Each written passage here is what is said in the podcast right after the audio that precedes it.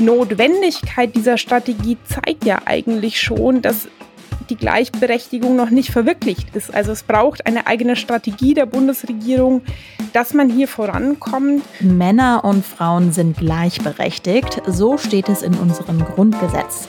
Doch die Realität zeigt, ganz so weit sind wir leider nicht. Frauen verdienen zum Beispiel immer noch weniger als Männer. Wie kann das geändert werden? Wir schauen auf die Pläne der SPD und auf das, was die CDU dazu zu sagen hat. Rheinische Post Aufwacher. News aus NRW und dem Rest der Welt. Die Goldwaage.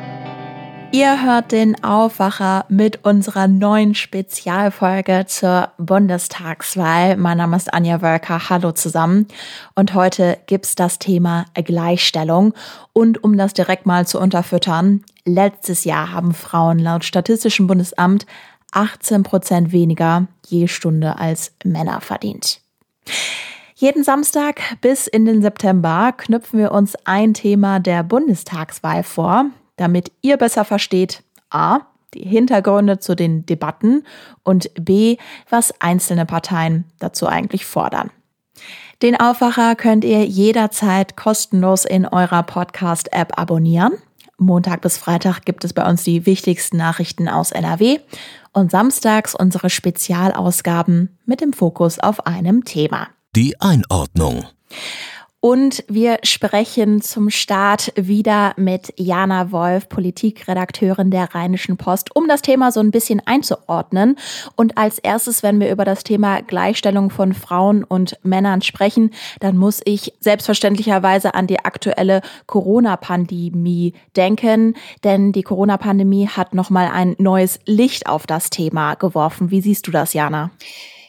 Ja, ich sehe das ganz genauso. Die Pandemie hat ein Licht auf die Gleichstellung geworfen. Ich würde aber auch sagen, sie hat die Ungleichheit verstärkt. Das ist nicht meine Meinung, das sagen auch viele Studien. Ich möchte ganz kurz zwei, drei Beispiele nennen. Die Hans-Böckler-Stiftung zum Beispiel hat herausgefunden, dass Frauen während der Pandemie häufiger ihre Arbeitszeit reduziert haben.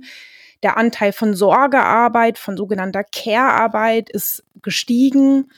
Und gerade in der Zeit der geschlossenen Kitas und Schulen haben einfach Mütter die Hauptlast getragen. Und besonders bei Haushalten mit geringerem Einkommen oder mittlerem Einkommen, da fällt die Diskrepanz noch größer aus.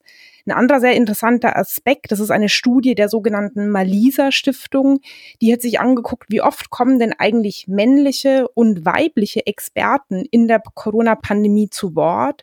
Und auch da wurde deutlich, dass Frauen sehr, sehr viel seltener als Expertinnen zu sehen oder zu hören waren. Also in TV-Formaten zum Beispiel war nur eine von fünf Experten und Expertinnen weiblich. Bei der Online-Berichterstattung waren es nur rund sieben Prozent von Frauen, die eben zu Wort gekommen sind. Das heißt, die Studien zeigen, einerseits sind Frauen vielleicht wieder so in diese klassischen Rollenbilder verfallen und andererseits, ja, in der Online-Berichterstattung, Printberichterstattung sind sie auch weniger aufgetreten. So, ja, sowohl als auch. Also es ist in der Lebenswirklichkeit, im alltäglichen Leben der Menschen hat es eine Auswirkung und dann auch eben in der medialen Repräsentation. Und man sieht es auch sehr schön in den Parteiprogrammen. Wir sprechen heute ja über die SPD und die Union.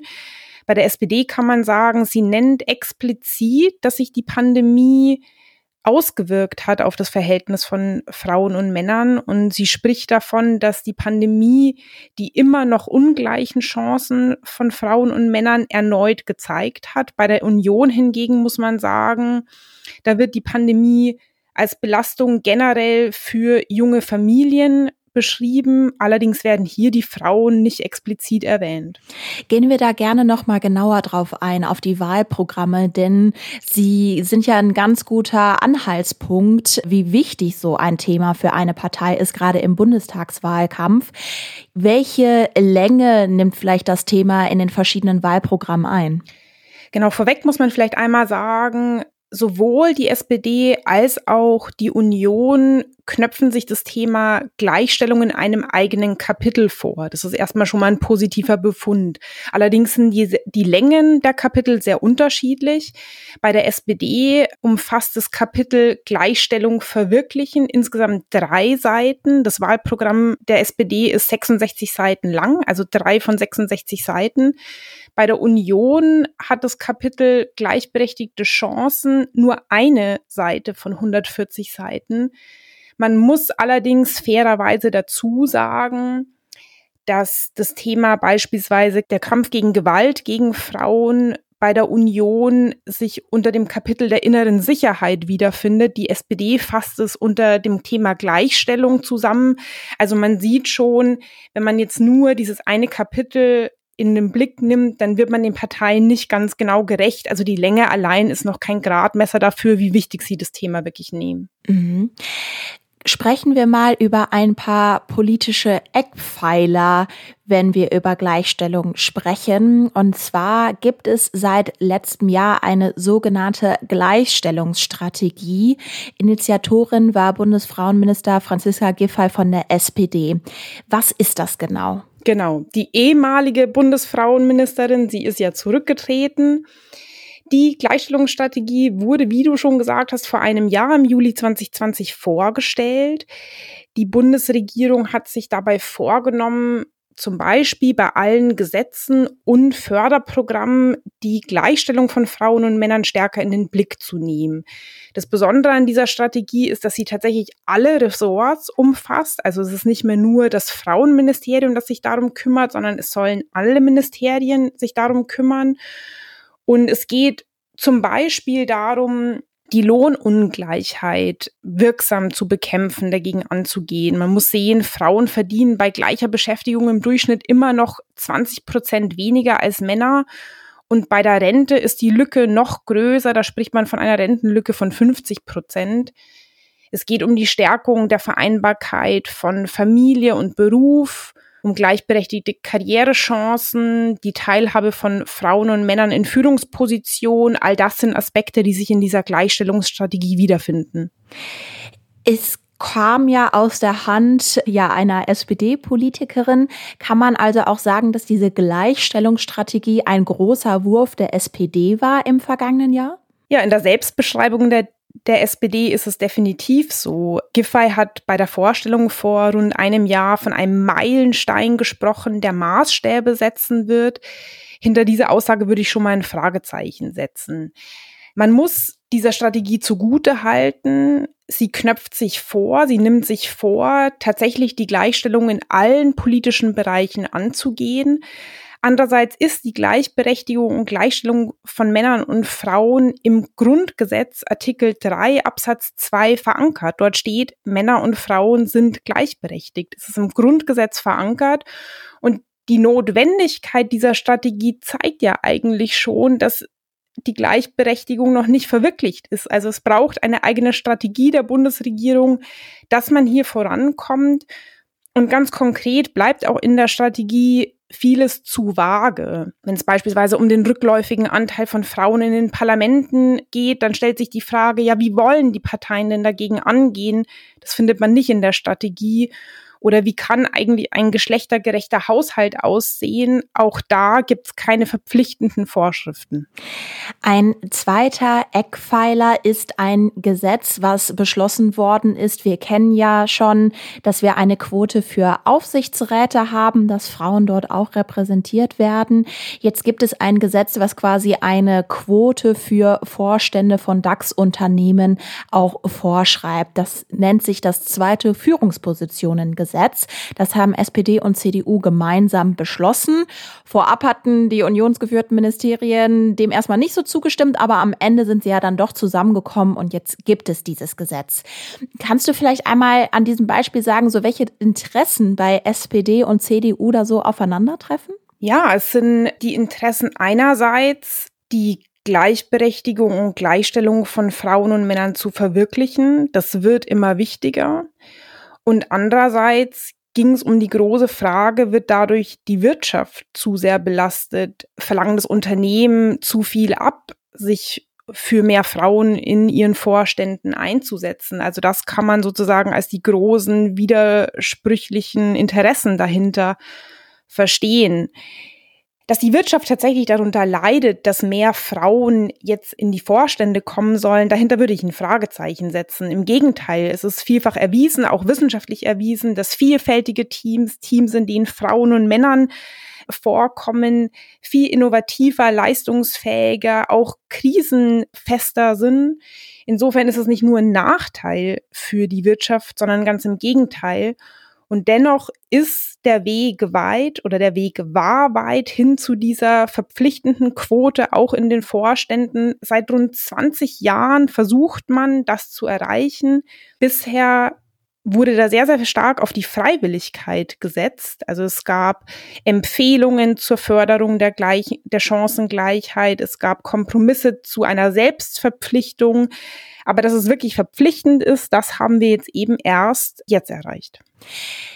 Das heißt, du hast gerade gesagt, die CDU berücksichtigt da quasi da so ein bisschen einen wirtschaftlichen Aspekt. Was folgt denn daraus?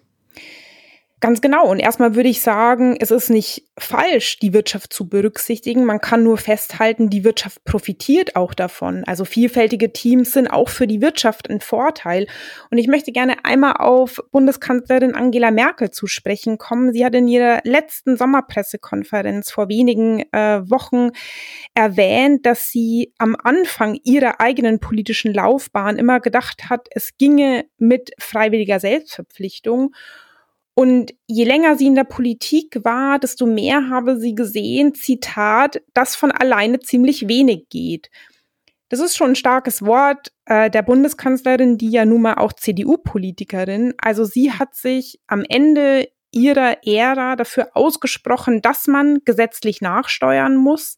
Sie hat sich deswegen auch für diese verpflichtende Quote in Unternehmen eingesetzt ähm, die jetzt auch gekommen ist. Und ich glaube, diesen Aspekt kann man schon auf viele verschiedene politische Bereiche übertragen, nicht nur auf die Wirtschaft. Das heißt, wenn man mehr Gleichstellung, mehr Gleichberechtigung von Männern und Frauen erreichen will, muss man gesetzlich nachsteuern. Und insofern ist es schon ein Schritt in die richtige Richtung, wenn die SPD konkrete Jahreszahlen nennt, bis zu denen, bis zu denen sie die Gleichstellung erreicht haben will. Es muss, das Ganze muss auch mit Maßnahmen unterfüttert werden. Und da ist auf jeden Fall bei der Union noch viel Luft nach oben, weil sie bleibt ähm, in ihrem Wahlprogramm in diesem Punkt deutlich, deutlich ungenauer. Das Plädoyer. Ja, Stichwort konkrete Jahreszahlen und gesetzlich nachsteuern. Schauen wir direkt mal ins Wahlprogramm der SPD. Dort findet man folgenden Satz. Wir wollen die Gleichstellung von Männern und Frauen in allen gesellschaftlichen Bereichen bis 2030 erreichen. Darüber habe ich mit Gülistan Yüksel gesprochen. Sie sitzt für die SPD im Deutschen Bundestag. Dort ist die Mönchengladbacherin im Ausschuss für Familie, Senioren, Frauen und Jugend aktiv.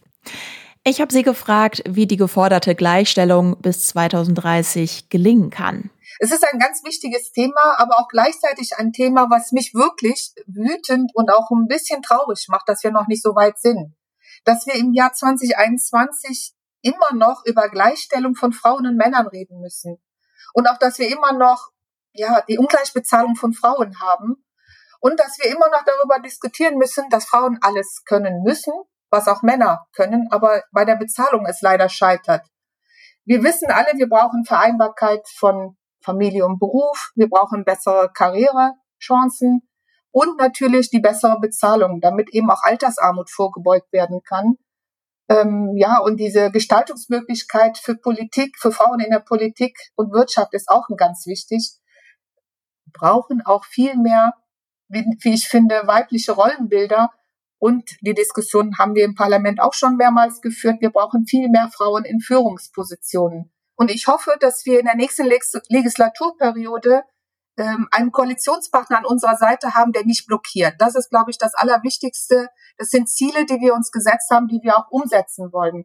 Wir werden dazu natürlich die Gleichstellungsstrategie der Bundesregierung zu einem verbindlichen Fahrplan mit ganz konkreten und wirksamen Maßnahmen für alle Politikbereiche weiterentwickeln. Dazu gehört für uns die Vereinbarkeit von Familie und Beruf. Das ist ein Kernanliegen der SPD Das wissen auch viele. Für uns ist die partnerschaftliche Aufteilung ganz wichtig.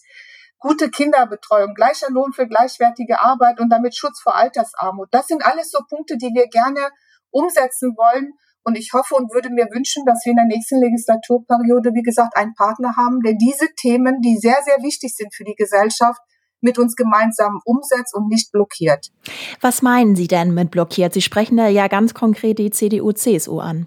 Ja, das ist richtig. Wenn man sich das anguckt, was wir in der letzten Legislaturperiode, ich bin seit acht Jahren dabei, umsetzen wollten, dass sei es eben gleicher Lohn für gleiche Arbeit, sei es ähm, äh, äh, Frauen in Führungspositionen.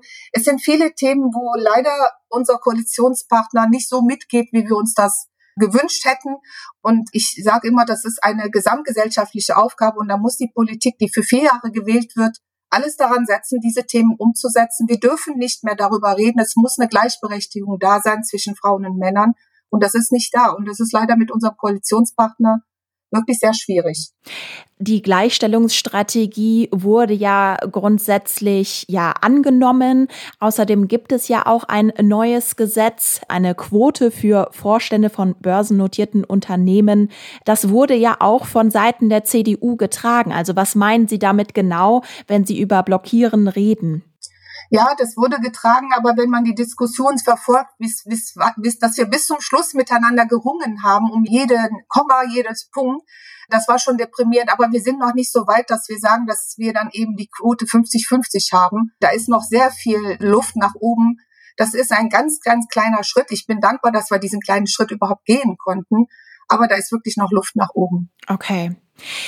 Sie haben gerade die Gleichstellungsstrategie angesprochen und haben auch gesagt, dass da ein konkreter Fahrplan ausgearbeitet werden muss. Jetzt muss man sagen, als die Gleichstellungsstrategie ja verabschiedet worden ist, gab es auch direkt diese Kritik und zwar vom Frauenrat, einem Dachverband von Frauenorganisationen. Die haben schon im letzten Jahr kritisiert, dass konkrete Zielsetzungen fehlen würden und auch verbindliche Ziele. Müssten diese konkreten Ziele, Schritte nicht jetzt schon festgelegt sein und dass man eben nicht sagt, wir müssen diese Schritte erst ausarbeiten? Also natürlich kann man das festmachen, aber es ist ja wichtig, ich habe es ja am Anfang gesagt, Sie können Ziele vereinbaren, Sie können das in Ihrem Zukunftsprogramm schreiben. Wenn Ihnen der richtige Partner an Ihrer Seite fehlt, um eine Regierung zu bilden, ist das leider nicht umzusetzen. Ich bin jetzt seit zwei Legislaturperioden dabei und wenn die Parteiprogramme der einzelnen Parteien sich durchgeguckt wird, werden die Wählerinnen und Wähler ja sehen, was da drin steht. Sie sind natürlich im Endeffekt enttäuscht, wenn das nicht umgesetzt wird. Und deswegen sage ich es immer, es ist, sind wichtige Themen, die wir umsetzen wollen. Es muss der richtige Partner an unserer Seite sein. Dann kann man all diese Sachen auch schnell umsetzen und arbeiten. Also das ist, glaube ich, ganz wichtig, nicht im Vorfeld schon den Menschen etwas zu versprechen, was man nicht umsetzen kann. Und deswegen findet sich in unserem Zukunftsprogramm sind das Themen, die eigentlich umgesetzt werden können. Da darf keine demokratische Partei eigentlich Probleme mit haben. Und es muss selbstverständlich sein, dass wir das gemeinsam umsetzen. Es geht um Gleichberechtigung zwischen Frauen und Männern. Und das ist unsere Aufgabe und unsere Pflicht, das auch zu tun. Ein weiterer Kritikpunkt bei der Gleichstellungsstrategie war, und das hat die ja, ehemalige Frauenministerin Franziska Giffey auch schon eingeräumt, dass es keine Sanktionsmöglichkeiten gab. Also das heißt, wenn ein Ministerium sich beispielsweise nicht daran gehalten hat, die Gleichstellung zu berücksichtigen, dass daraus keine Konsequenzen folgen. Wird sich das in Zukunft noch ändern? Also wird es auch Sanktionen geben? Also persönlich würde ich mir wünschen, dass es Sanktionen gibt, weil sonst werden wir das nicht umsetzen. Ich bin kein, kein Freund von Sanktionen, aber es gibt eben Bereiche und wir sehen das gerade in der Frauenquote oder im, im, für Rechte der Frauen, dass wir dort äh, schon mit Sanktionen rechnen müssen. Also wir haben zum Beispiel als SPD ein Reißverschlussverfahren, was die Listenaufstellung angeht, wenn man darauf zurückgreifen darf äh, das bei anderen nicht. Und wenn wir das nicht einführen, ist die, wird die Liste nicht anerkannt. Und sowas muss dann auch für andere gelten. Also Sanktionen persönlich würde ich sagen, ja, müssen wir haben, damit eben die Rechte durchgesetzt werden können. Jetzt ist das Thema Gleichstellung auch durch die Corona-Pandemie noch mal stärker in den Fokus gerückt, weil äh, ja Mütter beispielsweise zu Hause geblieben sind, als ihre Kinder nicht in die Schule gehen konnte, als Kinder nicht in die Kita gehen konnte. Inwiefern sehen Sie, dass sich die Corona-Pandemie ja auf die Gleichstellung ausgewirkt hat und welche Konsequenzen muss das haben? Also das hat sich, Corona-Krise hat das nochmal deutlich gemacht, dass das äh, wirklich große Auswirkungen insbesondere für Frauen hat. Und wir müssen gemeinsam daran arbeiten, dass wir auch Männer dazu bekommen, die Rollenverteilung anzunehmen, dass sie sich mehr auch um Familie kümmern, dass sie auch mehr Arbeitsaufteilung machen. Und dazu werden wir oder haben wir ja auch schon im Bundestag in der letzten Legislaturperiode so ein Vier-Säulen-Modell verabschiedet, wo dann also die Elternschaft nach der Geburt genommen werden kann, Elternarbeitszeit, mehr Krankheitstage. Also für uns ist es wichtig, dass Männer äh, motiviert werden, sich dafür einzusetzen. Es ist schon viel besser geworden, aber da sind wir noch leider nicht an dem Ziel, wie wir uns das wünschen. Und Corona hat das nochmal deutlich gezeigt, dass Frauen viel, viel mehr betroffen sind dadurch. Sie sind viel mehr zu Hause, sie haben viel mehr Depressionen, sie erfahren viel mehr Gewalt. Und all das sind so Auswirkungen, die die Corona-Krise uns nochmal deutlich gezeigt hat. Wir müssen an diesem Thema Gleichstellung, Rechte der Frauen wirklich gemeinsam so schnell wie möglich arbeiten. Und ich würde mir wünschen, wie gesagt, wenn wir es in der nächsten Legislaturperiode in vielen Punkten viel, viel weiter kämen, überparteiisch. Das sollte jetzt keine SPD, CDU, grüne Politik sein, sondern überparteiisch muss da was gemacht werden. Alles klar. Ganz herzlichen Dank, Frau Yüksel, für diese Einordnung. Ja, ich danke Ihnen ganz herzlich, Frau Völker, und wünsche Ihnen alles, alles Liebe. Die Gegenrede. Ihr habt es gehört, die SPD kritisiert die CDU-CSU, ihren Koalitionspartner der aktuellen Bundesregierung. Was sagt die CDU dazu und welche Ziele hat sich die CDU selbst gesteckt? Dazu habe ich Fragen an Serap Güler gerichtet. Sie ist Staatssekretärin für Integration im NRW-Ministerium für Kinder, Familie, Flüchtlinge und Integration. Und die Kölnerin kandidiert für die aktuelle Bundestagswahl. Die CDU schreibt in ihrem Wahlprogramm, dass sie die Situation von Frauen in allen Politikfeldern in den Blick nehmen wolle und Zitat, dort nachsteuern, wo Rahmenbedingungen verbessert werden müssen. Ich habe Frau Güler deshalb gefragt, wo genau denn nachgesteuert werden muss. Ich denke, erstmal muss es vor allem darum gehen, auch mehr Frauen für die Politik zu begeistern wir erfahren es ja immer wieder, dass es äh, leider vor allem Frauen sind, die sich nach wie vor zu wenig zutrauen. Diesen Satz, ich kann das nicht oder ich traue mich nicht, den höre ich ehrlich gesagt selten von Männern. Es sind immer wieder Frauen, die diesen Satz bringen. Wenn man beispielsweise eine Frau ermuntern möchte, äh, ein Amt, ein parteipolitisches Amt inne zu haben oder anzunehmen oder auch in die Partei einzutreten, dann sind dann oft zeitliche Gründe, die erwähnt werden. Ich schaffe das gar nicht nicht äh, immer anwesend zu sein. Es ist immer so dieses, äh, man möchte 100 Prozent oder nah dran geben. Und äh, ich glaube, man muss insgesamt viel mehr Frauen motivieren, sich politisch zu engagieren, in den Parteien mitzumachen, damit sich da tatsächlich auch ähm, ja das, das Frauenbild oder aber auch das Bild einer Partei hinsichtlich der Frauen ähm, verbessert. In der Diskussion um Gleichstellung kommt man ja auch immer wieder auf das Thema Führungsposition zu sprechen. Das ist ja aber nur ein kleiner Teil der Gesellschaft. Wie sehen Sie das? Es geht natürlich nicht nur ausschließlich um Führungspositionen. Wir brauchen viel mehr Vorbilder, weibliche Vorbilder, Vorbilder mit Migrationsgeschichte, die auch in Führungspositionen äh, vertreten sein müssen, aber auch in anderen Bereichen der Gesellschaft. Wenn ich mir die Medienlandschaft beispielsweise anschaue, da ist auch noch verdammt viel Luft nach oben. Natürlich auch äh, Parteien oder auch äh, politische äh, äh Führungspositionen oder politische Ämter, die viel stärker mit Frauen besetzt besetzt werden könnten und meines Erachtens auch müssten, sind nicht ausschließlich Führungspositionen in der Wirtschaft damit gemeint. Wir brauchen insgesamt viel mehr Vorbilder in der Gesellschaft, die einfach die Vielfalt dieser Gesellschaft auch widerspiegeln. Die SPD nennt in ihrem Wahlprogramm das Zieljahr 2030. Bis dahin soll ganz konkret die Gleichstellung in allen Bereichen erreicht sein. Die CDU nennt keine Zahl. Warum denn nicht? Ich denke nicht, dass die äh, Zielvorgabe eines bestimmten Jahres hier tatsächlich der richtige Weg ist. Eine Gesellschaft kann sich sehr viel schneller dahin entwickeln. Ähm, braucht vielleicht auch ein bisschen länger. Insofern verstehe ich ehrlich gesagt das mit dem mit der Jahresangabe auch nicht. Es ist ja auch ein Wahlprogramm, was äh, das Programm einer Partei für die nächsten vier Jahre deutlich machen soll, die Schwerpunkte setzen soll und wieso in einem Wahlprogramm 2021 eine Zielmarke 2030 äh, genannt wird hinsichtlich der Veränderung der Gesellschaft, auch im Punkto äh, mehr Gleichberechtigung, mehr Gleichhabe, erschließt sich mir an dieser Stelle nicht ganz. Und äh, deshalb denke ich nicht, dass in ein Wahlprogramm, in ein aktuelles Wahlprogramm so eine Zahl auch hingehört. Und das ist auch der Grund, wieso äh, das in einem CDU-Wahlprogramm nicht steht. Wir haben uns ja vorgenommen, die Gesellschaft oder auch äh, Fragen rund um die Gesellschaft für die nächsten vier Jahre zu verbessern. Und äh, da gehört keine Jahreszahl wie 2030 rein. Ja, Frau Yüksel hat gesagt, der Koalitionspartner sei beim Thema Gleichstellung nicht so mitgegangen, wie sich die SPD das gewünscht hätte. Beim zweiten Führungspositionengesetz zum Beispiel, also der Quote für Vorstände von börsennotierten Unternehmen, da hätten sie zum Beispiel bis zum Schluss um jedes einzelne Komma gerungen. Frau Güler, wie reagieren Sie denn auf diese Kritik? Das gehört zum parteipolitischen Streit innerhalb eines Wahlkampfes sicherlich dazu. Aber ich sehe da ehrlich gesagt schon einen kleinen Widerspruch einerseits ins Parteiprogramm zu schreiben, man möchte die äh, Gleichstellung bis zum Jahr 2030 erreichen und auf der anderen Seite der CDU jetzt vorzuwerfen, sie wäre die große Bremse innerhalb der äh, laufenden Wahlperiode gewesen. Also insofern kann ich das an dieser Stelle nicht ganz ernst nehmen. Klar ist aber, dass wir uns hier stärker anstrengen müssen, auch als CDU. Ich weiß nur nicht, ob der Weg über Gesetze hierfür das Richtige ist, wenn man die Gleichstellung innerhalb einer Gesellschaft erreichen möchte.